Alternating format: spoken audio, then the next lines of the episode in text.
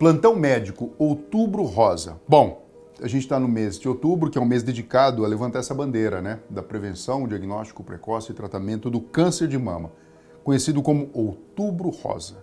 Segundo o INCA, o Instituto Nacional do Câncer, no Brasil, tirando os tumores de pele não melanoma, o câncer de mama é o mais incidente nas mulheres, em todas as regiões, com taxa mais alta no sul e sudeste do país. Em 2022, foram mais de 66 mil novos casos, o que representa uma taxa ajustada de incidência de mais ou menos 43 casos para cada 100 mil mulheres. Para 2023, foram estimados mais de 73 mil casos novos. É muita coisa, gente. Com risco estimado de 66 para cada 100 mil mulheres. Bom, para a gente baixar essa estatística não tem jeito, a gente precisa divulgar a informação. Diagnosticar precocemente e tratar pode significar cura. E por isso a gente recebe aqui no Olho Clínico, desta vez, a médica ginecologista a doutora Carla Iaconelli, que também é especialista em reprodução humana. Carla, muito obrigado pela sua participação. Ah, muito obrigada por, por me convidar, estou adorando estar aqui. É isso aí, começa agora o Plantão Médico Outubro Rosa.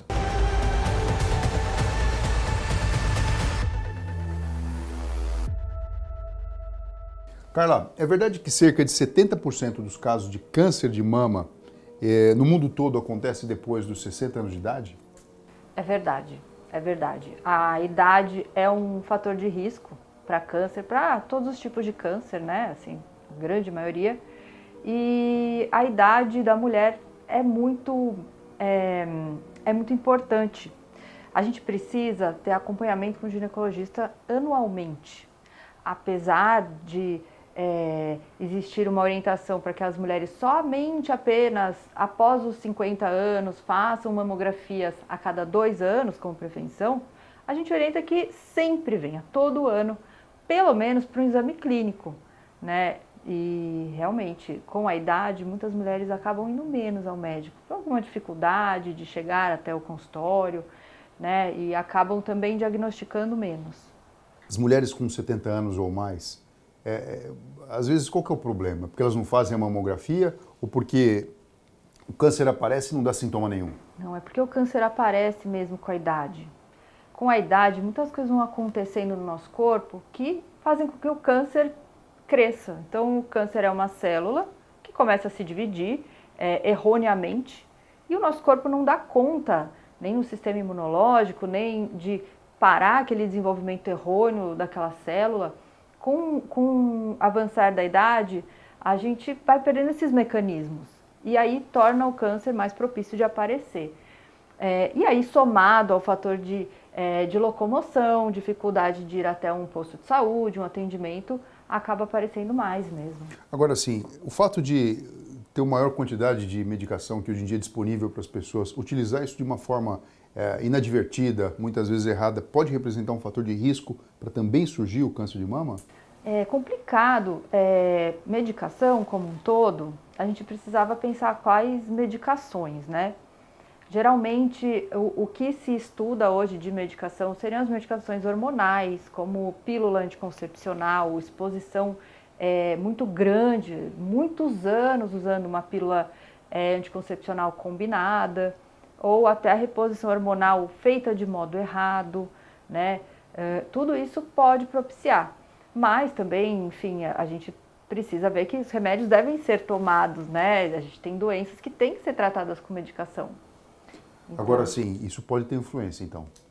Sim, os medicamentos hormonais, como as pílulas, podem influenciar. Agora vamos falar o um nome de algumas coisas que a gente usa na medicina. Primeira menstruação menarca. É, pessoa que teve, a menina que teve a menstruação antes dos 12 anos de idade, por exemplo, ou teve a menopausa por volta dos 55 anos, não engravidou antes dos 30. Eu falei aqui um cenário que de fato é compatível com um risco maior de desenvolver o câncer de mama? Você falou exatamente. Tá? É o que acontece. Então a gente tem que prestar atenção nisso. Mulheres, né? Ó, quando você teve a primeira menstruação? Sim.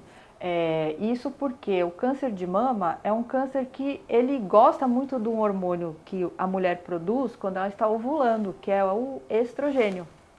Então, uh, quando a mulher menstrua muito cedo e tem a menopausa muito tarde, ela tem maior exposição ao estrogênio, muitos ciclos ovulatórios. E o fato dela não ter engravidado também demonstra assim muitos ciclos ovulatórios, muita exposição ao estrogênio, se bem que também na gravidez o estrogênio ele fica um pouco aumentado, mas é um fator de risco.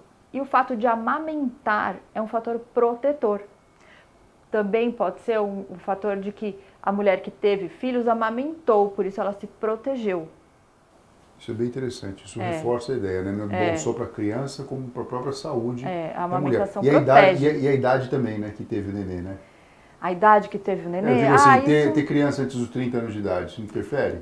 no câncer de mama não, assim, é mais se você amamentou ou não e, e quanto tempo você é, ficou grávida na vida. Geralmente quem tem depois dos 30 fica menos vezes grávida, porque tem menos tempo para isso, né? Agora, Carla, Também. Quando a gente fala de menopausa, que é quando para a menstruação, que é um processo, né? Não é de repente um dia acordou, parou de menstruar, né? É um, a gente sabe que tem um... como se fosse desligando, né? Vão terminando os óvulos ali É, e isso vai... é um processo, Quando né? que é a idade mais ou menos é, esperada que isso aconteça? Olha, a partir dos 45 anos pode começar. é, a menopausa, né, é um evento, que nem você falou da menarca, que, que a primeira menopausa é a última menstruação. Mas existe o período perimenopausa, que pode começar de 5 a 8 anos antes dessa fatídica última menstruação. Que geralmente é, É. por volta dos... 45, se você começa a ter esses sinais. E a última menstruação, geralmente em torno dos 50, dos 48, Quando que 50 você fala uma, uma- uma menopausa precoce? Antes dos 40. Entendi. E isso pode representar um fator de risco junto com o câncer de mama para fertilidade? Vamos falar de fertilidade. Olha, a fertilidade ela está muito relacionada ao à reserva ovariana e ao funcionamento dos ovários. Uma vez que a reserva ovariana está diminuída, ou seja, é, quando a gente avalia se ela está nesse período perimenopausa, a fertilidade com certeza está prejudicada.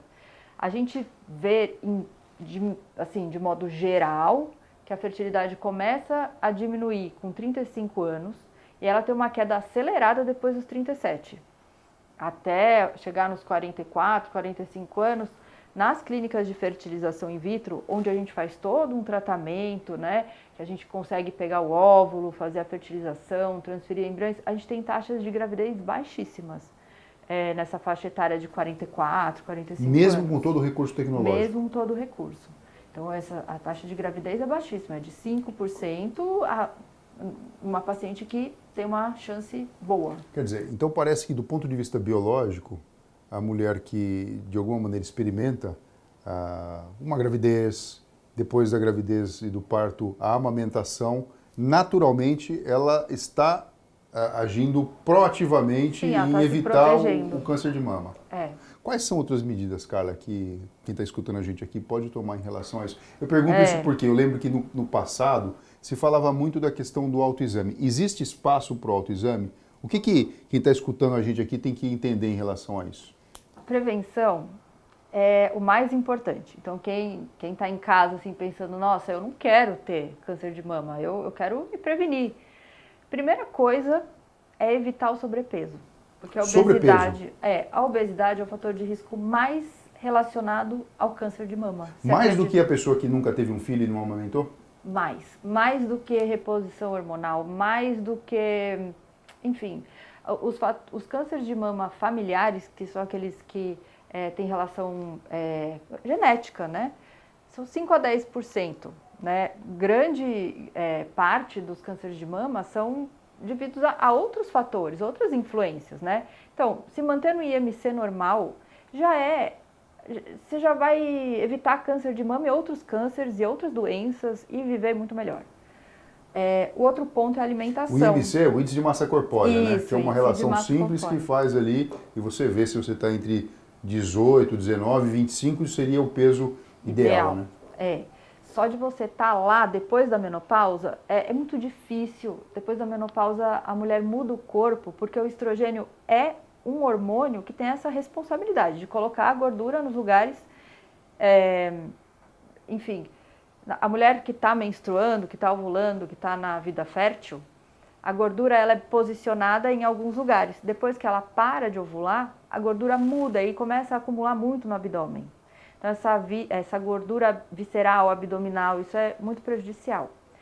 Tentar manter uma atividade física, uma rotina, eh, se alimentar bem, evitar agrotóxico, Tabagismo tem alguma relação, mas menos do que a obesidade. Tem relação para câncer de pulmão e outros cânceres Isso. mais do que para o câncer mais de mama. do que para o câncer de mama. E álcool também está relacionado a câncer de mama. Puxei a questão do autoexame, hein? Assim, é lógico, a gente, a gente a tem gente- a gente- tem um dispositivo incrível dentro de casa. É. Isso serve para todas as áreas. Para neuro também serve, sabe? Chamado espelho. Então, todo dia você olha ali, você tem um feedback em tempo real de como você está. E eu acho que é um, é um instrumento muito útil nesse processo. Mas como que as mulheres podem realizar esse autoexame, além O de simplesmente se autoexame, é. observar? O autoexame não pode ser feito em qualquer dia, principalmente se for uma mulher que ainda está ovulando, que ainda tem ciclos menstruais. O ideal é fazer logo depois que menstrua, porque antes de menstruar a mama está inchada, né? As mulheres sabem que antes de menstruar a mama fica dolorida, inchada, e até uns- um dos sintomas da TPM é a dor na mama. Uhum. Então, o ideal é fazer depois. Palpar toda a mama ao redor da auréola, toda a extensão da mama até a axila, até as axilas dos dois lados. De preferência, num momento tranquilo, de paz, em que você consiga cobrir todas as áreas. Se você não está mais menstruando, então às vezes a gente, a gente tem essa orientação no tempo e espaço pela menstruação. Sim. Ah, eu sei que deu um mês porque eu menstruei, né? Já deu um mês, menstruei. Quem não menstrua pode pegar um dia do mês. Por exemplo, todo dia 5 eu vou fazer o autoexame. Se diz, Isso por exemplo, ajuda. uma pessoa que usa anticoncepcional ou usa, de É, repente, alguém um que não com, menstrua. com, com Isso. anticoncepcional. Ou que está na menopausa. Sim, sim. Estabelece um dia do mês. Sim. Carla, eu queria te agradecer muito pela sua participação e orientações. Eu queria só terminar com um detalhezinho aqui. Porque a gente fala de câncer de mama, outubro rosa, a gente pensa só em mulher. Mas tem uma porcentagem, acho que é 1% em geral, que até homem pode ter câncer de mama. Pois né? é, E muitas homem. vezes a gente não fala sobre isso, né? E isso pode ser bastante grave. Então a gente tem que ficar muito atento em relação a tudo isso. Sim, os homens também têm que se cuidar. Então, se os homens perceberem algum nódulo, alguma coisa esquisita na região das mamas, né? é, tem que procurar um médico. Isso aí. Carla, muito obrigado pela sua participação, viu? Muito obrigada, adorei. Pessoal, você gostou? Dá um like aqui, compartilha com as pessoas que você gosta, enfim, com todo mundo. Escreva seu comentário. Doutora Carla e eu, a gente vai olhar com atenção e com carinho. Bom, a gente precisa se cuidar para viver mais e viver melhor. E não é à toa que existem essas campanhas e Outubro Rosa sempre chamam atenção. Pela beleza da cor, pelo fato da gente estar falando do sexo feminino, mas principalmente porque se você diagnostica precocemente e trata da forma correta o mais rápido possível, a chance de cura é muito grande. Tá bom? Um beijo no coração, uma ótima semana e até a próxima.